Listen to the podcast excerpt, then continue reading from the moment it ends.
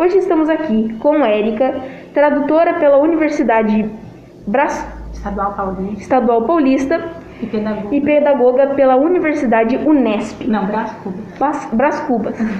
Eu alternei as coisas. É, é une... tradução pela Unesp e hum, pedagoga pela Universidade Brás Cubas.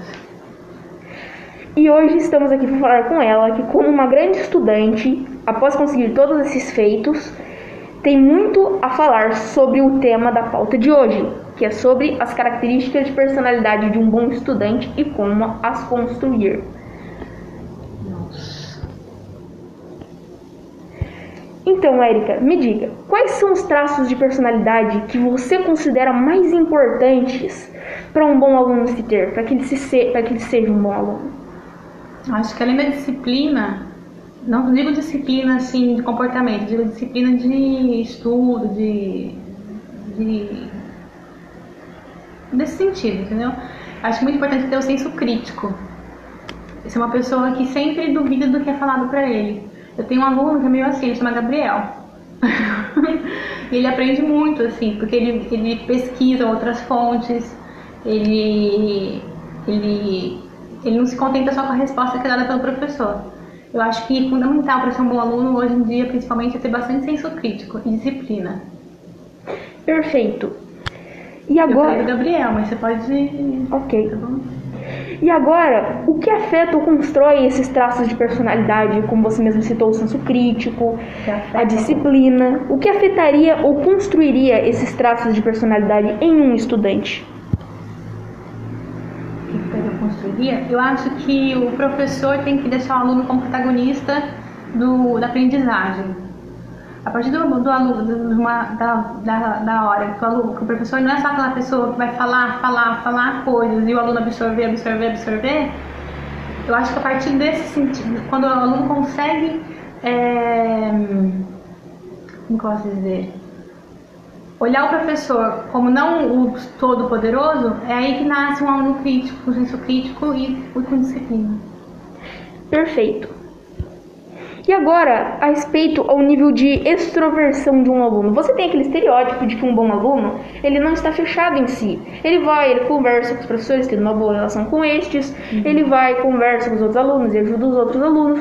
Como esse nível de extroversão, entre aspas, afetaria no desenvolvimento de uma perso dessa personalidade de um bom aluno? Eu acho que não afetaria, pelo contrário, ajudaria muito na construção desse bom aluno.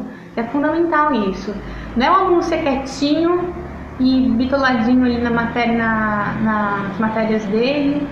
Ele tem que ser um.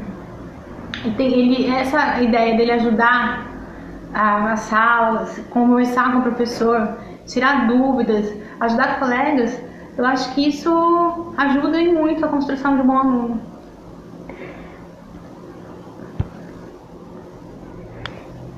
Até agora nós falamos sobre as características de personalidade dele e como eles são construídos, mas agora, quais são os valores especificamente que construiriam esse bom aluno, que fundamentariam esse aluno? Que valores um bom aluno tem? Acho que ele é ético, é... crítico, como eu falei, ético e participativo. Perfeito. Agora, nossa última, infelizmente, nossa última pergunta da pauta. O que incitaria o estudante a estar determinado a estudar fora da escola? O como você motivaria um estudante a estudar além da escola, além das propostas propostas pela escola? Olha, no meu, eu tenho uma experiência com aulas de inglês, então eu posso dizer por isso, né? Por esse lado meu, porque eu não tenho muita experiência em sala de aula ainda, como professora de ensino fundamental ou ensino infantil. Em, em, dando, em falando de dando aula de inglês, eu acho que isso que ajudaria mostrando para o aluno que ele pode aprender assistindo um, um filme, ouvindo uma música, é, principalmente em inglês que eu tô falando, né? Ouvindo uma música, é, assistindo um filme e outras formas, olhando vídeos na internet. Tem muita coisa na internet que ensina o aluno a fazer. Se ele, se ele tá com uma dúvida, ele pode tirar a própria internet no YouTube ele acha muita coisa, tem muita coisa mesmo, de várias matérias, de várias coisas. Eu acho que isso é, ajudaria um, um, aluno a procurar mais coisas. E também dele ver naquilo que ele está aprendendo, acho que isso é o mais importante, ele ver naquilo que está aprendendo uma coisa que faz sentido para ele.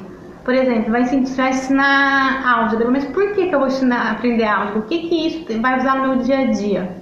Eu acho que a partir do momento que o aluno vê que as coisas que está aprendendo ele usa no dia a dia contextualizadas socialmente, ele consegue aprender fora da escola.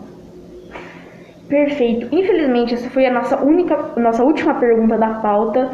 Eric, eu gostaria de te agradecer muito pela sua presença hoje. Obrigada pelo convite, disponha.